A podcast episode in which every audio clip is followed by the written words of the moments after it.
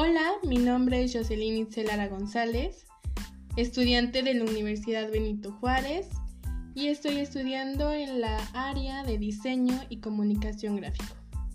Bueno, hoy quiero hablarles sobre qué es la metodología de diseño y sus ramas, que, sus metodologías. Bueno, empezaré qué es con metodología del diseño. Bueno, la metodología del diseño es el área de conocimiento en la que los diseñadores estudian la investigación y prueba de referencias mediante el cual se obtiene un resultado determinado progentual, no necesariamente planeado de antemano, en un conjunto de reglas, procedimientos, técnicas utilizadas para alcanzar una meta prescrito para la solución esperada en diseño industrial y o del producto diseño gráfico y o comunicación. Hablaré del método científico. Bueno, primero que nada, ¿qué es el método científico? Es una metodología para obtener nuevos conocimientos que ha caracterizado históricamente a la ciencia y que consiste en la observación sistemática, medición, experimentación y la formulación, análisis y modificación de hipótesis. Las principales características de un método científico válido son la falsabilidad y la reproducibilidad y repetibilidad de los resultados, corroborada por revisión por pares.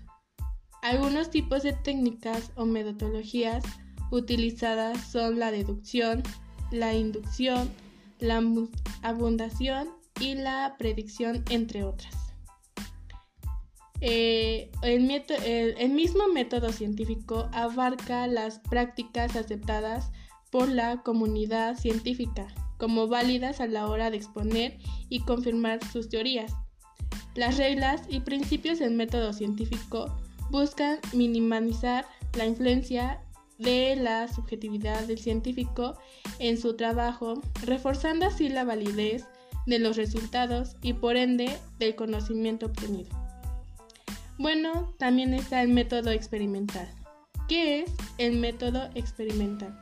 El método común de las ciencias experimentales y las tecnologías consiste en un estudio de un fenómeno, reproducido en las condiciones particulares de estudio que interesan generalmente en un laboratorio, eliminando o introduciendo aquellas variables que puedan influir en él. Un ejemplo muy común eh, de la investigación experimental lo constituyen en las pruebas de sangre de laboratorio para determinar las causas del padecimiento de salud de un paciente. En estas pruebas, los resultados obtenidos de las muestras del enfermo se comparan con variables constantes, las cuales indican el rango de valores normales. Eh, método científico, perdón, descriptivo. El método descriptivo, el objeto de la investigación descriptiva, constituye en describir y evaluar ciertas características de una situación particular en uno o más puntos del tiempo. En la investigación descriptiva se analizan los datos reunidos para descubrir así cuáles variables están relacionadas entre sí. La descripción supone la observación sistemática y la catalogalización de componentes de un sistema natural en una manera que puede ser utilizada y, y replicada entre otros científicos. La descripción es comúnmente usada como un método de investigación para explicar sistemas naturales únicos como la astronomía o eventos del pasado como en la geología o la ciencia forense. Por último está el método histórico.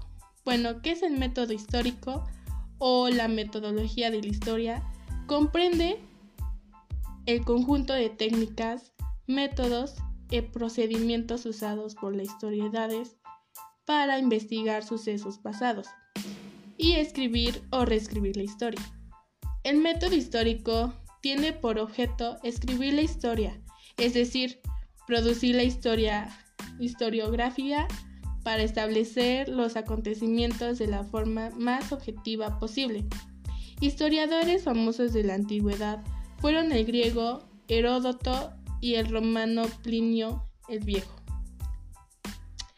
El método histórico es una combinación de técnicas que el historiador utiliza para investigar, describir y contar acontecimientos ocurridos en el pasado, en una determinada época. El historiador debe analizar objetivamente las fuentes y toda la evidencia recopilada e interrelacionar hechos presentes para ver si hay algún patrón que pueda repetirse en un futuro. Bueno, esto ha sido todo y espero que te haya gustado el audio. Gracias.